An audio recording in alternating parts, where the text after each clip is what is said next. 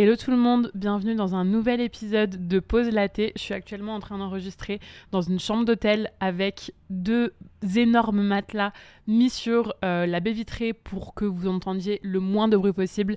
Mais c'est vraiment très compliqué ici à Bali. Ceux qui connaissent bien cette île savent à quel point c'est compliqué de trouver des endroits où il n'y a pas de bruit, pas de bruit de scooter, pas de bruit de construction.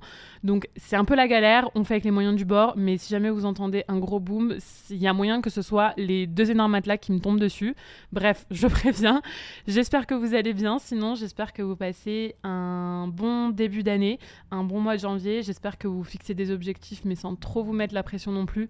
Je sais que c'est compliqué pour euh, certaines personnes ce début d'année, que c'est assez anxiogène, et pour d'autres personnes, au contraire, c'est hyper motivant. Donc j'espère que vous trouvez euh, votre équilibre entre les deux. On se retrouve pour parler d'un terme qui est beaucoup employé en business, mais qui, je le sais, pour beaucoup reste très flou.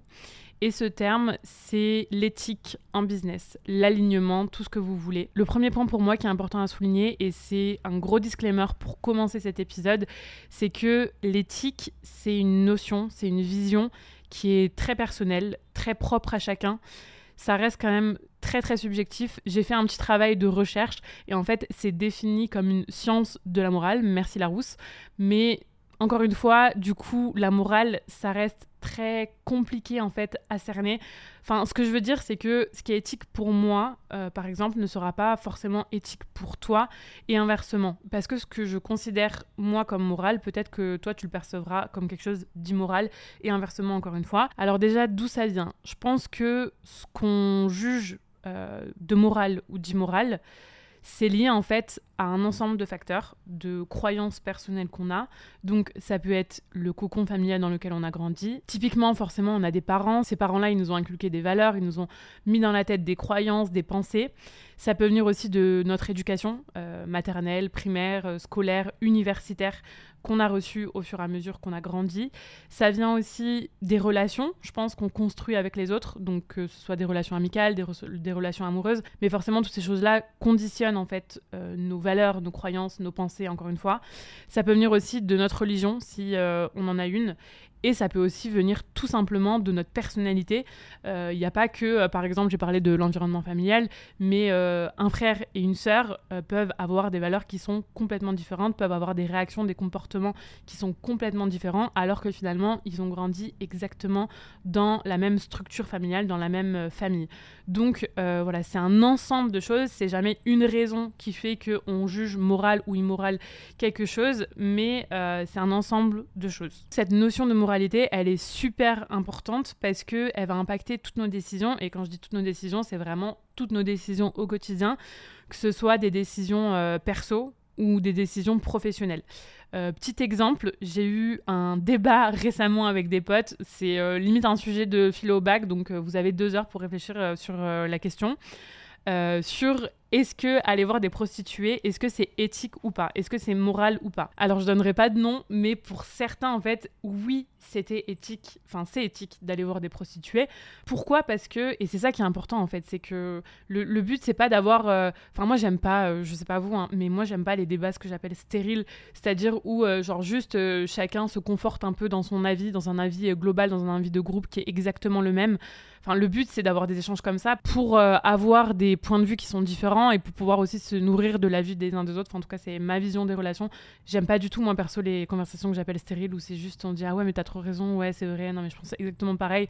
Ok, ça peut être le cas, mais c'est quand même plus intéressant, je trouve, quand justement il y a plusieurs euh, avis qui sont différents. C'est ça que je trouve le plus nourrissant finalement. Bref, parenthèse à part. Euh, donc, euh, pourquoi est-ce que pour certaines personnes c'était éthique? Parce qu'en fait, selon ces personnes-là, elles ont la notion que l'argent, en fait, de toute façon, régit le monde.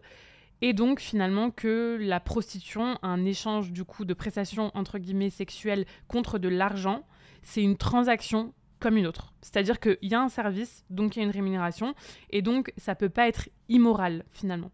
Et par contre, pour d'autres, parce que ça venait vraiment heurter leur système de valeurs et leur système de croyances, pour eux, c'était pas éthique justement d'aller voir des prostituées parce que une relation sexuelle pour eux doit être saine et qui considèrent qu'à partir du moment où l'argent rentre en compte dans euh, une relation entre deux personnes, ça n'est plus sain. Ça fausse, entre guillemets, les règles du jeu et du coup, c'est plus sain. Autre exemple, dans la sphère pro, un débat aussi, j'ai eu avec beaucoup, beaucoup d'entrepreneurs, euh, c'est est-ce que le dropshipping, c'est éthique? Il euh, y en a qui vont considérer que le dropshipping, c'est éthique et du coup, ils auront aucun problème à lancer un business là-dedans. Et d'autres jugent que c'est pas éthique et donc ils n'iront jamais parce que encore une fois ça vient heurter leur système de valeurs, leur système de croyance. Le truc le plus important à retenir, c'est que encore une fois, il n'y a pas de vérité absolue. Par contre, ce qui est euh, sûr et certain, c'est que euh, pour être aligné avec la personne que vous êtes, encore une fois, c'est hyper subjectif, mais vous, vous savez qui vous êtes et vous avez vos propres valeurs et vos propres euh, croyances qui peuvent bien sûr évoluer, mais en tout cas à un instant T, pour moi, pour vous sentir bien au quotidien, pour être droit dans vos baskets, pour être bien dans votre basket plutôt, non? Bien dans votre basket, c'est mieux. Pour être fier vraiment de ce que vous construisez dans vos vies professionnelles, vous devez le faire avec votre vision de l'éthique. Vous devez faire des choix professionnels qui sont corrélés, qui sont en accord avec vos valeurs. Pourquoi? Parce que bah, sinon, pour moi, vous allez emprunter des voies qui sont pas les vôtres, vous allez vous perdre et vous n'allez pas euh, construire un business dont vous êtes fier. Et ça, ça craint. Ça, on veut pas. Le principal conseil que je peux vous donner, euh, c'est surtout parce que je trouve que c'est le piège dans lequel beaucoup tombent au début et surtout quand on est jeune et qu'on vient de se lancer euh, dans le business et que voilà, on ne sait pas encore exactement ce qu'on veut, où on veut aller, qu'on n'a pas une vision claire. Mon conseil, c'est de toujours, toujours, toujours savoir remettre en question les stratégies toutes faites qu'on vous donne. Et ce, peu importe qui vous donne ces conseils-là, même si c'est quelqu'un que vous admirez beaucoup, même si c'est un coach business qui fait énormément d'argent, qui a un super business, etc. Être en capacité d'analyser, d'avoir un esprit critique et de savoir tout remettre en question avant d'appliquer la stratégie en question. Il y a un truc qui m'horripile, et quand je dis euh, m'horripile, c'est pas un terme que j'utilise souvent, hein. donc euh, c'est vraiment que ça m'horripile, ça me dresse les poils. C'est certains coachs business, et franchement, il y en a beaucoup, qui donnent en fait à leur coaché comme unique euh, argument le simple fait que ça marche, entre guillemets, ça fonctionne pour utiliser telle ou telle stratégie. Et moi, ça, je trouve que c'est pas bon. L'exemple typique, c'est euh, ton offre à 2000 euros parce qu'un prix aussi haut augmente instantanément la valeur perçue de ton offre. Non, euh, pour moi, ça, c'est pas un bon argument, c'est pas une bonne raison, en fait, d'augmenter un prix euh, d'une offre. J'ai rien contre les offres à étiquette, vraiment, c'est pas ce concept en lui-même qui m'énerve, c'est que pour moi, on l'utilise pour souvent pour les mauvaises raisons. Parce que est-ce que la première question qu'on ne devrait pas tous se poser finalement pour fixer un prix, c'est avant tout combien est-ce que ça vaut vraiment? Et non pas combien est-ce que je vais faire croire que ça vaut pour qu'on pense que mon offre doit être géniale.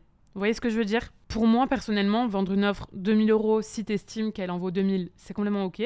Par contre, vendre cette offre-là 2000 euros alors que tu sais qu'elle en vaut euh, réellement que 1000, ça, c'est pas du tout OK. Pour la petite histoire, j'en ai vu hein, des personnes fixer euh, un tarif très haut parce que ça augmenterait euh, la valeur perçue auprès de leur audience. Ce qui se passe en général, c'est que ces personnes-là, en fait, elles avaient tellement peu confiance en leurs offres. Euh, parce qu'elles savaient au fond d'elles, euh, dans leur petite tête, que ça valait pas, ça valait pas le prix qu'elles étaient en train d'annoncer. Que au moment de vendre, elles bégayaient en fait. Elles-mêmes, en fait, ça se voyait qu'elles étaient pas du tout ok avec le fait de vendre ça à ce prix-là, et du coup, ça marche pas. Mais même si ça marchait, le message que je veux faire passer, c'est que c'est pas parce que une stratégie business fonctionne sur le papier est utilisée par beaucoup de monde que tu dois toi l'utiliser dans ton dans ton business. La psychologie humaine, c'est fascinant. Moi, je trouve ça vraiment fascinant. Franchement, je je, trouve ça dingue, euh, par exemple, qu'un prix qui se termine en 7, qui se termine par 7 ou qui se termine par 9, se vende, scientifiquement parlant, mieux qu'une offre, que la même offre avec un prix rond, donc qui se termine par, euh, par zéro. Pour moi, c'est quelque chose que je trouve vraiment fascinant, comment est-ce qu'on réfléchit en tant qu'humain. Mais c'est pas parce qu'il y a des faits avérés comme ça, donc euh, encore une fois, psychologiquement parlant, qu'on doit s'en servir. Et ça, c'est super important à comprendre. Il y a plein de stratégies qui fonctionnent, qui marchent, qui, euh, je, le sais, hein, si je les utilisais, feraient que je gagnerais beaucoup plus d'argent, que j'aurais un chiffre d'affaires beaucoup plus élevé, mais que j'utiliserai jamais, parce que pour moi, ce qui est plus important euh, au-dessus de tout, c'est d'être aligné en fait 100% avec mes offres et avec ma communication. Donc, petits exemples, euh, que c'est une liste non exhaustive, il y a beaucoup, beaucoup plus de choses, mais des choses qui sont très répandues en business, qui fonctionnent et que je ne ferai jamais. C'est par exemple gonfler ma promesse. Euh, je sais pas, moi, je vais partir dans les extrêmes, mais euh, je dirais jamais euh, gagner 10 000 abonnés en 3 mois. Pourquoi? Parce que je sais que c'est pas réalisable et que pour moi, faire des promesses qui sont pas réalisables, c'est pas éthique. Ça vient heurter mon système de valeurs et du coup, bah, c'est pas un truc que j'ai envie de faire. Deuxième exemple, ce que je ferais jamais, c'est de feinter, euh, de faker entre guillemets une urgence. De faire croire, par exemple, que les places de mes programmes sont, seraient limitées pour que plus de personnes le, rejoignent en mode euh, bah, il faut que j'y aille parce que de toute façon, sinon il n'y aura plus de place, alors que ce serait faux. Bien sûr que si un jour je sors un programme qui effectivement à place limitée du style, euh, je sais pas, un mastermind où je sais qu'il y a beaucoup d'accompagnement et que du coup je pourrais pas accueillir plus de 10 élèves, bien sûr que je communiquerai dessus, mais ce sera vrai, ce sera vraiment le cas. Je communiquerai dessus parce que ce serait vrai, pas parce que euh, ça ferait plus vendre. Et croyez-moi, actuellement, il y a beaucoup de programmes qui font croire que les places sont limitées, juste comme argument commercial, alors que les places sont pas limitées du tout. Autre technique que je n'utiliserai jamais, mais au grand jamais, et ça, ça a traumatisé beaucoup, beaucoup de gens. Franchement, c'est le closing que j'appelle pushy. Donc, en gros, c'est quoi euh, ce, genre de closing? Vous avez vu, euh, c'est simple, hein, vous avez vu une offre sur euh, d'un coach. pour pouvoir profiter, entre guillemets, de cette offre, de ce programme, vous devez passer par un appel. Et en fait, pendant cet appel, on va vous mettre la pression en mode, mais de toute façon, c'est maintenant ou jamais. si tu rejoins pas le programme, c'est parce que t'es pas prêt, parce que t'as pas des croyances limitantes. Il euh, y a que maintenant que tu pourras avoir ce tarif-là. Moi, je te le propose à 2000 euros exceptionnellement au lieu de 10 000 euros, euh, mais il faut que tu sortes ta carte bleue maintenant. Enfin, vraiment des techniques hyper agressives. Ça, c'est des choses que je ferai jamais. Alors, je dis pas que je mettrai jamais en place des appels de vente pour vendre mes programmes. Ça, c'est quelque chose, c'est une chose à laquelle je suis complètement ouverte. Mais par contre, si je le fais, je le ferai par ce que j'appelle plutôt un conseiller, euh, donc euh, une personne en fait que je payerai à l'heure et non à la commission. Parce que forcément, si vous payez un vrai closer qui est rémunéré uniquement, exclusivement à la commission, forcément, il va vouloir qu'une chose, peu importe si le profil euh, est adapté, enfin, si le profil correspond au programme, euh, il va vouloir qu'une chose, c'est lui mettre de la pression pour vendre parce que c'est comme ça que lui va gagner de l'argent. Alors que si vous payez quelqu'un à un tarif fixe à l'heure et que vous lui disiez bah écoute moi euh, la seule chose que je veux c'est que tu conseilles les personnes qui appellent pour voir si vraiment le programme peut leur être adapté juste en leur disant euh, bah, les avantages, les inconvénients, euh, le programme en détail, etc., la pédagogie qui est utilisée, et sans forcer la vente, et bah ça, c'est quelque chose que bien sûr je, je pourrais faire. Dans le même genre, autre chose que je ferais pas, c'est dire que mon offre, entre guillemets, est faite pour toi. Si c'est faux, si je le pense pas combien de clientes j'ai entre guillemets refusé ou combien euh, de messages auxquels j'ai répondu où on me demandait bah euh, écoute Jess euh, voilà mon profil. Est-ce que tu penses que mon programme j'ai quand même des doutes par rapport à ci ça ci est-ce que tu penses que mon programme est adapté? Bah si je pense que mon programme est pas adapté je leur dis clairement plein de fois ça m'est arrivé d'être très honnête et de dire bah en fait je pense que c'est ça te correspond pas donc je te conseille de ne pas rejoindre ce programme là pourquoi? Parce que bah, encore une fois ça vient toucher à mon système de croyance. J'ai une valeur très forte au niveau de l'argent. Je sais que 1 euro, c'est 1 euro et je ne me permettrai pas de faire dépenser à quelqu'un euh, 1 euro si c'est pas l'euro qui doit mettre en fait dans ce produit-là. Bref, autre chose que vous ne me verrez pas faire, c'est de montrer pour vendre. Euh, vous me verrez jamais, même si je deviens euh, hyper riche un jour, prendre une photo de ma Maserati à côté de ma Ferrari avec euh, genre la légende en story. Toi aussi, tu veux devenir riche, rejoins mon programme. Euh, si un jour je montre quelque chose euh, qui est de l'ordre du luxe, par exemple, je sais pas, moi j'ai toujours rêvé de m'acheter un sac Chanel et je pense que je le ferai un jour. Donc ça se peut que je le montre parce que euh, voilà, ce sera important pour moi à ce moment-là de partager ça, plus en mode fierté entrepreneuriale, réussite de quelque chose que je voulais depuis longtemps.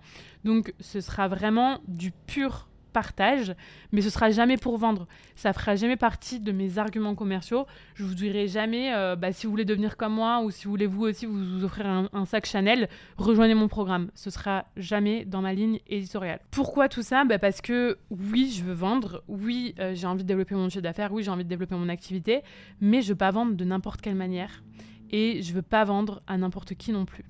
Je veux pas avoir à mentir pour qu'une personne sorte sa carte bleue. Je veux pas que des personnes qui sont à la recherche de solutions rapides et faciles deviennent des clients parce que c'est pas ce que je vends et c'est pas les personnes que j'ai envie d'attirer. Est-ce que ça m'empêche de vivre de mon activité? Pas du tout. Et surtout, euh, l'avantage plus, plus, plus, plus, plus, c'est que, et c'est ce qui se passe moi actuellement dans mon activité, c'est que vous aurez des clients qui vous ressemblent. Et ça, je peux vous dire, ça n'a pas de prix. Peut-être pas démographiquement, je parle pas euh, d'âge, de sexe, mais sur euh, des critères qui pour moi sont encore plus importants, c'est que vous allez avoir des clients qui vous ressemblent mentalement qui vous correspondent au niveau de leurs valeurs, etc. Et ça, encore une fois, c'est mais tellement, tellement game changer dans un business. La chose, moi, que je fais et qui m'aide vraiment euh, constamment à, construire un business qui a de plus en plus de sens pour moi, encore une fois, et que je fais du coup bah, assez naturellement maintenant. À chaque fois que j'ai un doute euh, sur une stratégie euh, à mettre en place, je me mets à la place de ma cible. C'est-à-dire que euh, je me mets plus en tant que vendeuse, je me mets en tant qu'acheteuse. Et du coup, je me dis, est-ce que en tant que consommatrice, est-ce que en tant qu'abonnée, est-ce que en tant que prospect, est-ce que en tant que cliente, j'aimerais être traitée comme ça? Est-ce que j'aimerais qu'on utilise cette stratégie-là en question pour me convaincre de telle ou telle chose? Et ça, c'est un exercice hyper, hyper puissant pour faire le tri. Donc, euh, je vous invite aussi à le faire. Gardez en tête que vous n'êtes obligé de rien. Je vais le redire, vous n'êtes obligé de rien. Il n'y a rien d'obligatoire en business. Et moi d'ailleurs, c'est la première chose que je dis à mes élèves au début de chaque formation que je fais. Chaque formation, bien sûr, est un système, est une méthode à appliquer, mais je fais un petit disclaimer sur le fait que, euh, ok, je vais vous enseigner des stratégies, mais s'il y en a une avec laquelle vous n'êtes pas ok, ne la mettez pas en place. Dans chaque business, il y a des choses en fait qui seront OK pour vous et il y a des choses qui seront pas OK pour vous. Il n'y a pas de business parfait. C'est pour ça aussi qu'il n'y a pas de business parfait. Hein. C'est parce que euh, il n'y a que des business qui correspondent au système de valeurs et de croyances de chacune des personnes. Il y a des choses qui sont discutables. Et d'ailleurs, je vais du coup prendre quelques exemples, mais dans le sens inverse, entre guillemets pour vous prouver que sur des choses justement qui sont discutables entre guillemets, je peux avoir une position favorable alors que d'autres auront une position défavorable. Par exemple, moi je trouve qu'il n'y a aucun problème à faire des, promotions tant que ça reste occasionnel et donc que la promo a du sens pour moi. Parce que s'il y a des promos toute l'année, ça sert à rien parce que finalement, il n'y a même pas de prix plein, il n'y a même pas de prix hors promo parce que le prix promotionnel devient finalement le prix normal. Mais euh, sinon, le concept de promotion, moi, me, me pose aucun, aucun souci euh, en termes de, valeur et de, de croyance. Par contre, d'autres personnes vont trouver que c'est pas éthique, même si c'est que deux promos dans l'année, ils vont vous dire que c'est de la surconsommation, etc. Autre exemple, je vais bientôt, c'est pas encore le cas, mais euh, c'est une petite chose que je vais mettre en place en ce début d'année. Je vais envoyer un message à chaque nouvel abonné sur mon compte pour lui souhaiter la bienvenue et la rediriger vers mon freebie. Pourquoi? Parce qu'en tant qu'abonné, moi, ça me poserait aucun souci de recevoir ce genre de message. Sur Instagram, ça reste un réseau social. Moi, je donne toujours le conseil de traiter ses abonnés comme, euh, en fait, on traiterait des personnes, des clientes qui arriveraient, qui passeraient, qui franchiraient le pas de notre boutique. Donc, je vois pas le problème. Je trouve que c'est tout simplement, en fait, faire un pas à notre tour, donc dans un second temps, dans la relation qu'on construit avec une personne qui a délibérément fait le premier pas, elle, en s'abonnant, en cliquant sur le bouton s'abonner. Donc je trouve que en fait, c'est pas déconnant que le deuxième pas soit fait par nous et en plus que ce soit juste donc pas forcément dans une démarche commerciale directement, mais juste pour souhaiter la bienvenue de manière sociale et euh, rediriger vers une ressource, donc un freebie, euh, ma formation euh, gratuite de 45 minutes sur Instagram, qui va forcément pouvoir l'intéresser si elle a rejoint mon compte Instagram. Du coup, moi je trouve que c'est vraiment une bonne chose, alors que d'autres personnes vont trouver que ce message, ce serait une, une pratique un peu too much. Autre exemple que je peux donner, c'est que moi, perso, j'adore, j'adore, j'adore, j'adore le copywriting que j'appelle entre guillemets putaclic. Ma passion dans la vie, c'est de lire, c'est même pas forcément de regarder des vidéos YouTube, mais c'est ne serait-ce que de lire les titres des vidéos YouTube. Je trouve ça mais tellement, tellement fort.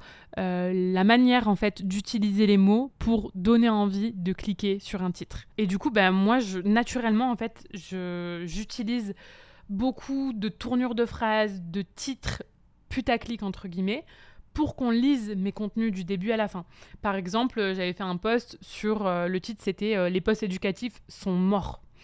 Euh, et ensuite, bien sûr, dans le reste du carrousel, je nuance mes propos parce que voilà, c'est pas les postes éducatifs qui sont morts. Enfin, si les postes éducatifs tels que je les définissais du coup sont morts, mais c'est les postes transformatifs du coup qu'il faut faire. Donc c'est une petite subtilité, mais quand même une grosse subtilité.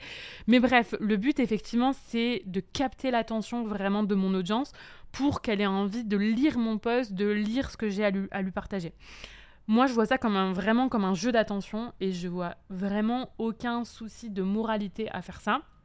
Alors que pour d'autres, ça va être trop touchy. Euh, voilà, je sais qu'on me l'a déjà reproché hein, d'avoir un copywriting un peu trop euh, euh, puissant. Ils trouvent que c'est nul et qu'il faut avoir voilà un copywriting plus lisse, plus au juste, plus monotone. Voilà, c'est selon encore une fois, je dis pas que c'est mal, c'est selon leur système de valeurs et de croyances. Autre pratique sur lequel moi ça me pose aucun souci, mais qui sont très très critiqués par euh, les anti-GAFA, euh, les anti-capitalisme, etc. C'est que bah ouais, je récupère des données personnelles en échange de mes freebies. En gros, je donne l'accès à des ressources euh, gratuitement, donc des, des, formations gratuites, des templates, etc. En l'échange d'adresses mail que je vais ensuite réutiliser pour faire de la communication sur mes offres. Et du coup, il y en a qui trouveraient ça discutable d'utiliser le terme gratuit. Effectivement, c'est une ressource gratuite, mais c'est pas vraiment une ressource gratuite si on considère du coup que récupérer des données, c'est euh, ça a de la valeur. C'est pas euh, totalement euh, désintéressé. Ce que je veux dire, voilà, c'est ça. Donc, donc voilà, moi j'utilise ça, mais il y a des personnes pour qui ça va pas être, ça va pas être moral. Pour conclure ce podcast, parce que oui, la conclusion arrive. Hein, je sais que ça fait un petit moment maintenant que vous m'écoutez, mais en même temps, c'est un sujet qui est tellement important, je trouve, et tellement sous-côté en fait, pour vraiment prendre la bonne direction. L'essentiel, c'est que vous vous sentiez confortable, que vous sentiez aligné avec les systèmes business que vous mettez en place. Et attention, qu'on ne fasse pas dire ce que j'ai pas dit, ça n'a rien à voir avec le fait de se sentir à l'aise, de se sentir entre guillemets à la hauteur. Je vais donner un petit exemple. Si vous êtes complètement aligné avec le fait de prospecter, mais que euh, vous avez peur de prospecter parce que vous vous en sentez pas les compétences et les connaissances, ça n'a rien à voir en fait, c'est deux sujets complètement différents. la première chose, effectivement, on parle d'éthique, est-ce que tu es OK avec le fait de mettre ça dans ton business? Et la deuxième chose, on parle plus de sortie de zone de confort et du fait de développer ses compétences. Donc, c'est deux sujets qui n'ont rien à voir. Mais euh, si on revient du coup, moi, au sujet de ce podcast qui est l'éthique, le message que je veux faire passer, c'est que le marketing, c'est pas mal. Vouloir vendre, c'est avant tout vouloir solutionner un problème, faut vraiment pas oublier ça. Mais par contre, vendre avec éthique, c'est possible. Et c'est ce qui vous permettra en fait d'être vraiment, vraiment, vraiment fier de vos business, des, entreprises que vous développez. Faire du copier-coller de stratégie, ça n'a aucun sens. faut toujours euh, activer euh, son, sens critique. Hein. On est euh, doté d'un cerveau qui est juste exceptionnel, donc il faut s'en servir. faut réfléchir à long terme aussi, jamais oublier sa vision long terme pour moi. Et aussi, très important, il faut cultiver vraiment le respect qu'on a envers nos abonnés, nos prospects, nos clients. Et vous verrez que si vous faites ça, si vous prenez cette direction-là, ça marchera très très bien pour vous. Voilà, c'est le mot de la fin. J'espère que vous avez aimé cet épisode. N'hésitez pas à m'écrire sur Instagram pour me faire vos remarques, pour me faire, euh, un retour, un feedback. J'adore ça sur cet épisode. Et puis, n'oubliez pas non plus de noter Pause Laté 5 étoiles sur Spotify ou Apple Podcast. Je vous dis à très bientôt dans un nouvel épisode.